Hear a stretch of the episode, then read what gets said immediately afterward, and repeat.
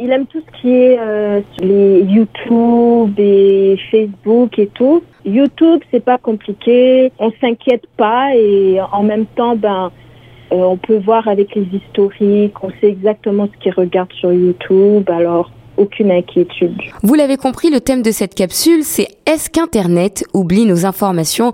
Quelle implication pour les plus vulnérables? J'ai pris un exemple avec Naomi, qui est une auditrice de Choc FM, sur les habitudes de consommation de son petit frère de 9 ans. Au cours de cette capsule, on va particulièrement s'intéresser au cas des enfants et des adolescents. Si vous ne le saviez pas encore, il est important de savoir que votre passé sur Internet ne s'efface pas. Et oui, c'est comme ça, surtout avec la montée en puissance des médias sociaux et des nouvelles technologies de communication. Il faut savoir que vos publications du passé existent toujours quelque part sur un serveur. En effet, la technologie permet que nos publications antérieures soient revisitées indéfiniment. J'ai voulu poser la question à Thierry Plante qui travaille pour la société Abilomedia, un organisme à but non lucratif qui justement essaye de comprendre le comportement des jeunes face au numérique. Thierry Plante, bonjour. Vous avez fait plusieurs recherches à ce sujet-là. Alors comment est-ce que vous avez construit votre étude? On a sondé plus de 5000 élèves partout au Canada, la quatrième à la douzième année environ. Puis on l'a fait trois fois, en 2001, 2005, 2013. On sert de cette recherche-là premièrement pour avoir une idée de la vie des jeunes par rapport aux médias numériques surtout. Puis une des choses qui est ressortie évidemment, c'est que les jeunes partagent allègrement beaucoup de contenu en ligne. Une des dimensions importantes, c'est qu'ils ils protègent finalement leur vie privée, leur confidentialité quand ils le font. Pour quelles raisons euh, partager des photos euh, en particulier, ça peut mettre en danger la vie privée justement d'un adolescent? Premièrement, les photos telles quelles euh, peuvent contenir toutes sortes de renseignements assez révélateurs. Quelqu'un qui prend sa photo devant sa maison, ben là vient de transmettre son adresse, ou quelqu'un qui évidemment partage beaucoup de photos en ligne quand ils partent en vacances ou à propos des choses qu'ils ont euh, qu'ils ont achetées euh, ou même à propos des membres de leur famille.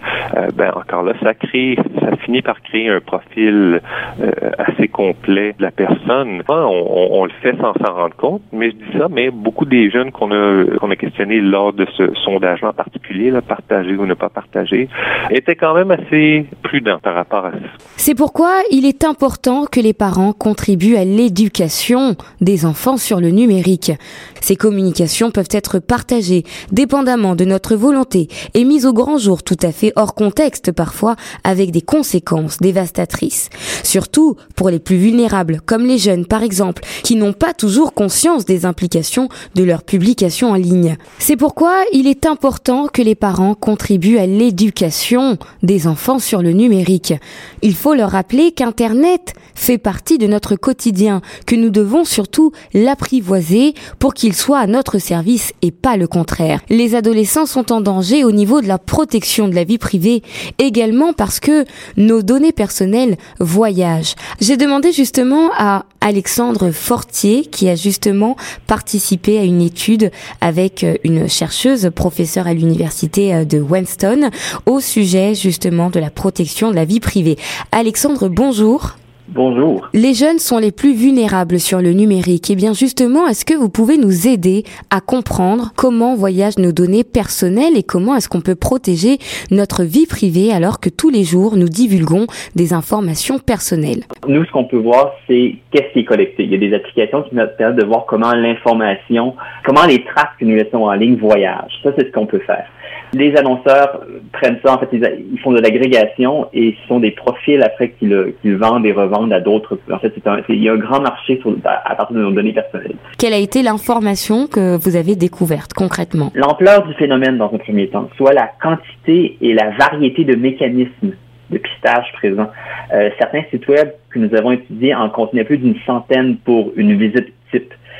Qui veut dire que l'utilisateur devrait, devrait, je mets ça entre guillemets, non seulement comprendre la politique de confidentialité du site web lui-même, mais aussi d'une de plusieurs intermédiaires dont il ignore tout, d'avoir également été étonné de voir que ce phénomène ne touchait pas seulement les sites commerciaux, de la part de qui nous nous attendions à ce genre de pratique, mais également à ceux d'organismes sans but lucratif et d'agences gouvernementales. Mais alors comment on fait pour euh, protéger euh, sa vie privée ou plutôt nos données personnelles sur Internet par exemple? À quel moment on peut parler d'atteinte à la vie privée? La première étape passe, je crois, par la compréhension du phénomène. Il faut assimiler justement que si un service est gratuit, que ce soit sur Internet ou sur un téléphone mobile, que ce soit un moteur de recherche, un réseau social, un site d'information, peu importe, c'est que c'est avec nos données qu'il se finance.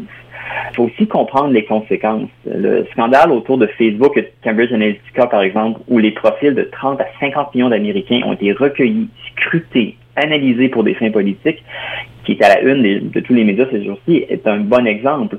Mais ça, ce n'est que la pointe de l'iceberg. On craignait au départ pour la publicité ciblée, on se rend compte aujourd'hui que les conséquences sont beaucoup plus grandes. Il faut rappeler aux jeunes qu'Internet fait partie de notre quotidien, que nous devons surtout l'apprivoiser pour qu'il soit à notre service et pas le contraire. Sur Internet, vous pourrez trouver plusieurs sites qui font référence à la prévention numérique. Je parle de sites comme Abilo Media, Safer Internet ou encore tel-jeune au pluriel. Communiquer par Internet permet aux jeunes de s'affranchir des codes et des règles habituelles d'échange avec les autres. L'Internet est en soi le seul outil de communication qui entretient une étroite proximité entre les interlocuteurs tout en maintenant la plus grande distance entre eux. Comme le sujet est un peu complexe, j'ai voulu approfondir les choses et je me suis renseignée auprès de l'UNICEF. L'UNICEF qui est l'organisme qui s'occupe justement d'améliorer les mesures et les services protégeant les enfants. Travaille dans 190 pays et territoires pour défendre leurs droits. En 2017, ils ont publié un rapport intitulé La situation des enfants dans le monde, les enfants dans un monde numérique. Leur rapport souligne qu'Internet accroît la vulnérabilité des enfants aux risques et aux dangers. Autre point mis à jour dans le rapport, 71% d'entre eux utilisent Internet contre 48% pour la population totale. Les jeunes africains sont les moins connectés. Encore 3 jeunes sur 5 n'utilisent pas Internet contre seulement 1 sur 25 en Europe. Je vais vous donner deux trois petits conseils qui pourraient éventuellement vous servir pour rester entre guillemets net sur le web. Évidemment, il faut réfléchir avant de publier car tout le monde peut voir notre contenu. Ne pas tout dire, donner le minimum d'informations personnelles, ne pas donner son téléphone, sa religion ou encore renseigner le nom de son école. Attention également aux photos qui peuvent particulièrement être gênantes. Elles sont faciles à publier mais deviennent ensuite très difficiles à contrôler. Attention également aux mots de passe. Ne les donner à personne et choisir un mot de passe assez compliqué. Utiliser un pseudo pseudonyme. Seule la famille et les amis devraient savoir que c'est vous. Ces quelques petits conseils devraient vous permettre de bien gérer vos renseignements personnels sur Internet. Si vous rencontrez des difficultés, alors il faut en parler autour de vous, en parler à vos parents, à vos professeurs. Ils sauront vous renseigner. Pour avoir plus d'informations relatives à l'utilisation du numérique, eh bien, je vous invite à aller sur le site carrefour-éducation.ca. C'est la fin, ça y est, de notre capsule d'information au sujet de l'implication des plus vulnérables sur le numérique. Est-ce que Internet oublie ou pas nos informations? Si vous voulez d'ailleurs avoir plus d'informations sur la protection de la vie privée, eh bien, je vous invite à aller sur le site de www.prive.gc.ca.